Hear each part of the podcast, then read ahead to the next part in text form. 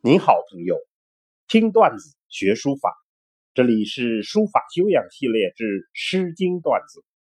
今天我们要讲击鼓传哀怨。击鼓是古代发布战斗命令、鼓励士气的主要方式。古代的军规规定，闻鼓不进者斩。而这首击鼓诗。传递的却是不同的情感，一种反战的情绪。战斗违背了他的意志，战斗让他忧心忡忡。更重要的是，战斗令他与亲爱的人分离，长期不能相见，违背了当初白头偕老的誓言。所以，全诗的基调就是两个字：哀怨。对于战斗的所有环节，操练、出兵、奔波、分离、失信，一切的环节，他心里都充满了哀怨。这就是三千年前一位士兵的真实情感。我们来体会一下。击鼓，这首诗一开始，战鼓响起，节奏激越，但紧接着。就是不满的情绪了。击鼓齐汤，踊跃用兵。战鼓敲起来，咚咚响，士兵们踊跃操练。土国城曹，我独难行。所有人都在曹城挖土修城。我却偏偏要南行而下。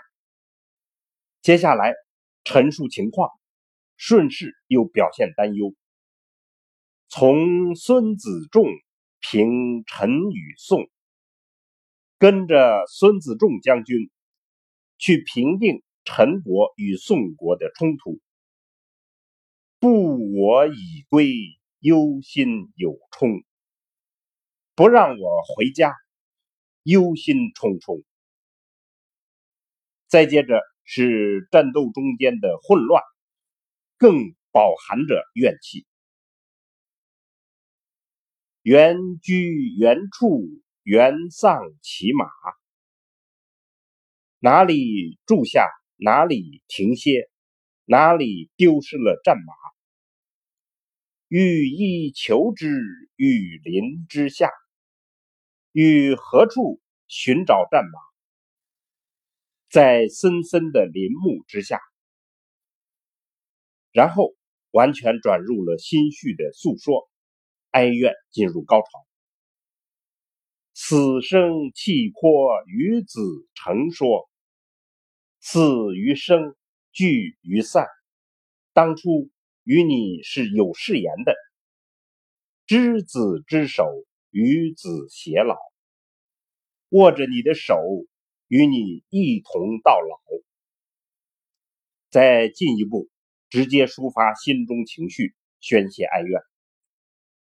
虚嗟阔兮，不我活兮。哎呀，分离啊，不让我相会。虚嗟寻兮，不我信兮。哎呀，遥远啊。不让我守信。整首诗伴随战鼓的节奏，发起话题，陈述、渲染，最后进入大声的呼吁，哀怨情境全部呈现。与这首诗传递的哀怨类似，苏轼的书法名帖《寒食帖》传达的是另一种哀怨，两者的差别在于。击鼓诗里写的是一位淳朴的士兵，他的哀怨更偏向于怨，是一种比较具体的生活性的抱怨。而书法里的苏轼，则是一个饱读诗书、思想感情深邃的大文人，所以《寒食帖》里的哀怨更偏向于哀，一种对于人生境遇无所不在的大悲哀。两种艺术作品表现的哀怨的意境是一致的，采用的手法也是相似的。寒食帖像击鼓诗一样，有发起话题、陈述、渲染情境，最后进入哀怨的抒情高潮。在具体表现技法上，击鼓诗有战鼓一般的节奏，它的短句子、多诗节、层层递进，以及诗的韵脚等，在寒食帖的书法中，则表现为用笔。节字章法的变化节奏，这种变化包括字的大小之变、七正之变、疏密粗细之变、不白之变、字形长与扁的对比之变等。苏轼是上亿书风的领袖，所谓点画信手凡推求，在写此帖时。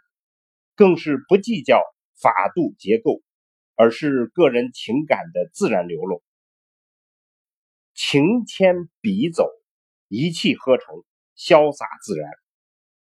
他经典的石牙蛤蟆的字形，这个说法我们在前面书法段子里面提过，大家应该知道，这种字形拙朴厚重，在点捺顿挫中间，就将荒凉。悲愤、凄苦、委屈、伤痛诸种的哀怨，在字里行间流溢出来。好，我们再回头欣赏一下击鼓诗里哀怨的节奏吧。击鼓齐汤，踊跃用兵，土国城草，我独难行。好。朋友们，我们下次再见。